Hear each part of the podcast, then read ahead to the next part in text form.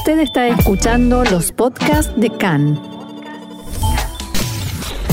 CAN, Radio Nacional de Israel. Hablamos de coronavirus como anunciábamos. El Ministerio de Salud informó que ayer sábado se registraron 2.080 nuevos casos de infectados por corona. Según los datos proporcionados, el número de enfermos en estado grave asciende a 212 pacientes, lo que marca un récord en este tipo de casos. Además, 37 de estos requieren la asistencia de un respirador y así como se anunció oficialmente el jueves a la tarde, minutos después de terminado nuestro programa, programa, eh, comenzó el plan de vacunación con la tercera dosis, pero atención, para personas mayores de 60 años que se hayan vacunado hace más de cinco meses con las dos primeras dosis. Si bien, como decía, el plan de vacunación comenzó en la mañana de hoy, el viernes recibieron su tercera dosis el presidente Itzhak Herzog y el primer ministro Benjamin Netanyahu, e incluso varios centros de vacunación ya operaron durante el fin de semana.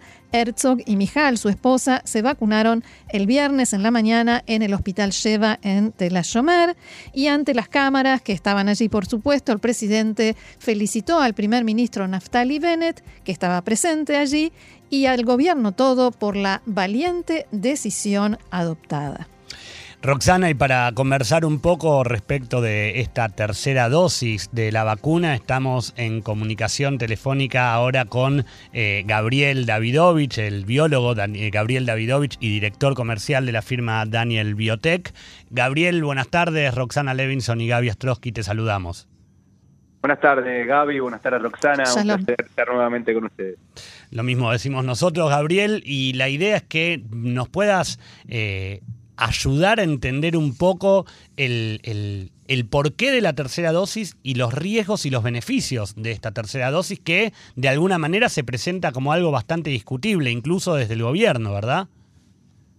Sí, a ver, eh, ¿cómo poder explicar? no? Eh, estamos arrancando con una tercera dosis, como ustedes dicen, eh, mm, fue discutida este, en varios lados incluso en la Organización Mundial de la Salud. Yo entiendo que estas discusiones más tienen que ver con, un, con una decisión política eh, que con la efectividad de una tercera dosis, que yo creo que eso no, no está en discusión. ¿Qué pasa? Eh, el mundo ah, no, el mundo no, muchos de sus países todavía no ha completado su vacunación. Hay países que no reciben ni su primera dosis, hay países que no pueden completar su segunda dosis. Entonces la realidad de que países como, como Israel o en su momento puede llegar a ser Estados Unidos, que también ya ha decidido este, vacunar en, tercera dosis, eso sea un poco motivo de, discusión, porque en algunos lados sí, mientras en otros lados no. Eh, entiendo que eso es político, por eso también eh, ustedes han escuchado la, la, la, determinación de la Organización Mundial de la Salud, no, no estando de acuerdo, incluso hasta demorando algunas autorizaciones, porque la realidad que eh, la FDA y la Comunidad Europea aún no se han pronunciado este, a favor, pero a ver, nosotros siempre desde un primer momento que somos, eh, eh, lo apoyamos esto fervientemente, tiene una clara explicación. Israel comenzó su, su vacunación allá por el mes de diciembre, todo el mundo se acuerda. este, a Vivi Netanyahu con su remera negra, en su la, misma que tenía puesta, la misma que tenía puesta el viernes eh, cuando se vacunó con la tercera dosis. Del mismo eh, color.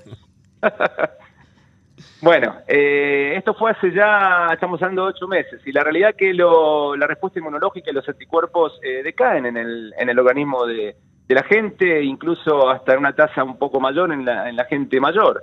Entonces, hay que volver a reforzar, hay que volver a dar una dosis de refuerzo para volver a volver al sistema inmunológico en la situación ideal. Eh, ya han visto que, digamos, eh, a raíz de que recibimos esta, esta cepa delta, lamentablemente la, efectividad de la vacuna ha ido bajando de día. Incluso eh, al principio decíamos que, ok, no era tan efectiva Pfizer después de, de unos meses con la mutación delta, pero que, pero que eso no iba a ocasionar graves problemas porque no se iba a desarrollar tampoco una enfermedad grave. Y ahora vemos las dos cosas, vemos que ha bajado la eficiencia de, protección en segunda dosis con Pfizer, incluso estamos por debajo de un 60% ahora, y que enfermos graves que tenían protección hasta un 98%, estamos por debajo de un 90%. Entonces, claramente, señores, hay que arrancar con una tercera dosis y volver a reforzar el sistema inmunológico. Eso de alguna manera va a lograr frenar un poco eh, el índice de contagios con esta, con esta cepa delta. Ahora, Gaby, una pregunta, eh, alejándonos un poco del costado político que, que, vos planteabas en el principio de la charla, justamente esto que decías recién, el refuerzo de los anticuerpos. Ahora, es cierto que la tercera dosis va a reforzar los anticuerpos, sobre todo en las personas que ya han sufrido una baja. Pero ¿puede traer algún riesgo? ¿Hay algún riesgo que ya se sepa que puede traer esta aplicación o eh, todo debería ser beneficio? Mira, los estudios que se han hecho preliminarmente y que nos llegan de tanto de de las empresas productoras como, como Pfizer e incluso acá unos estudios de investigación que se han hecho en la Universidad Hebrea de Jerusalén. Eh, hoy no se habla de, nada eh, que pueda llegar a ser, digamos, confirmado como negativo. Eh, por eso es que está totalmente recomendado. Incluso es mucho más fuerte el tema de estar protegidos a nivel país de que siga creciendo esta, esta, esta tasa de contagio, mutación de, de, la cepa delta, que con los efectos negativos que esto puede, que esto puede traer. Y por otro lado, bueno, un poco también lo, decías eh, hace un rato, el, en estos días el, subdirector del hospital Shiva en Tel eh, Arnon Afek, hizo una declaración que es eh, como bastante a favor también de, la aplicación de la tercera dosis, y es que no tenemos nada que mirarle al mundo porque en realidad el mundo nos está mirando a nosotros, porque de la misma manera que fuimos pioneros en la vacunación, lo estamos siendo también con, con la tercera dosis, pero por el otro lado hay casi un millón 100.000 personas que podrían vacunarse, que están en condición de vacunarse, de vacunarse con la primera dosis, digo, y que no lo han hecho. Entonces, mi pregunta es, la aplicación de la tercera, aun cuando hay un millón de personas que no se vacunaron ni siquiera con la primera, ¿va a ayudar en la baja de los contagios o seguimos dependiendo de ese millón de personas?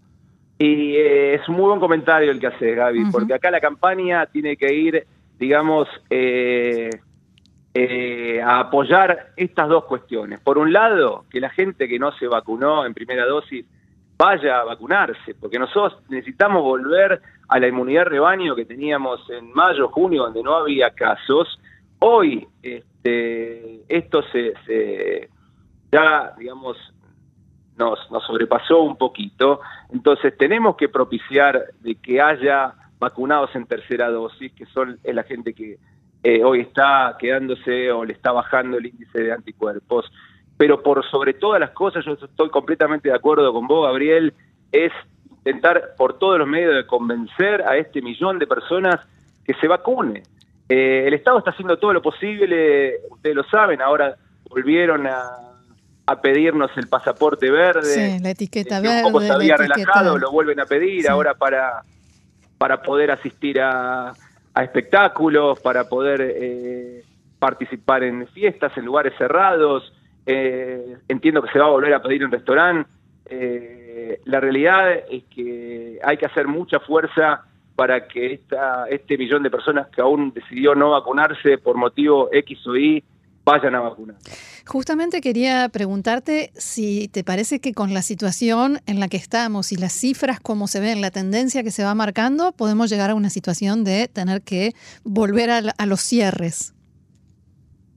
Bueno, a ver, hoy no se habla de cierre aún, en realidad, eh, por varias cuestiones. Por un lado, tenemos una ventaja, eh, digamos que estamos cursando el mes de agosto, septiembre, eh, y los chicos, que son el principal foco de, transmisión de contagio, hoy no están yendo al colegio, hoy no están eh, participando de colonias, entonces eh, es como que por ese lado estamos un poco más, más relajados porque ese era el principal foco de contagio cuando, cuando también empezó la, la, la, cepa delta, ¿no?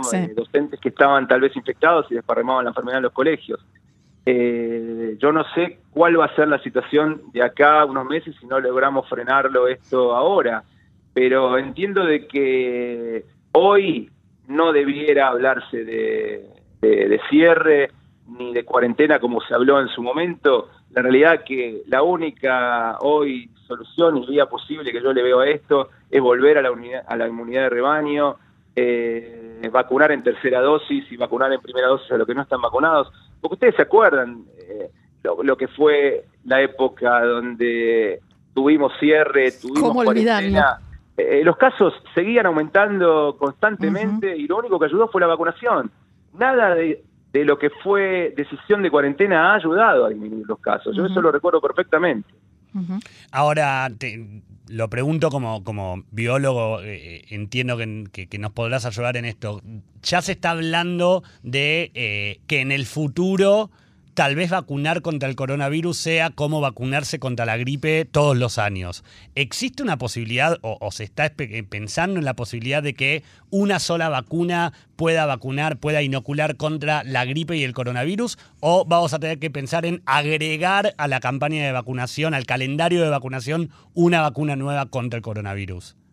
A ver, todo esto va a depender de lo que pase en el mundo en general.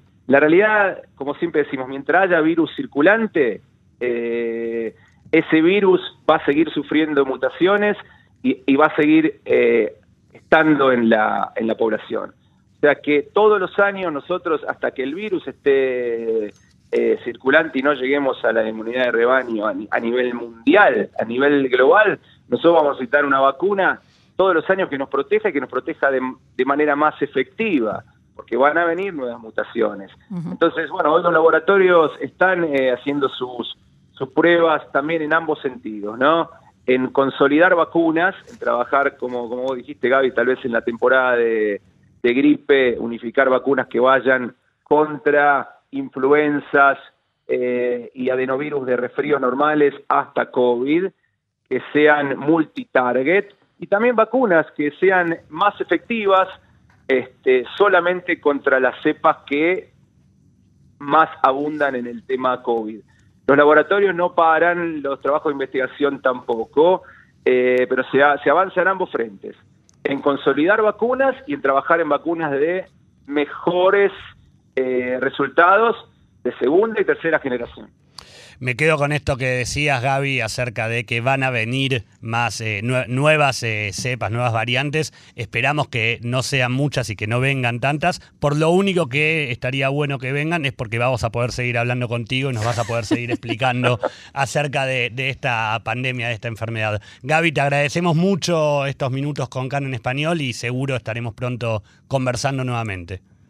Gracias a ustedes y hasta la próxima para lo que necesiten. Shalom.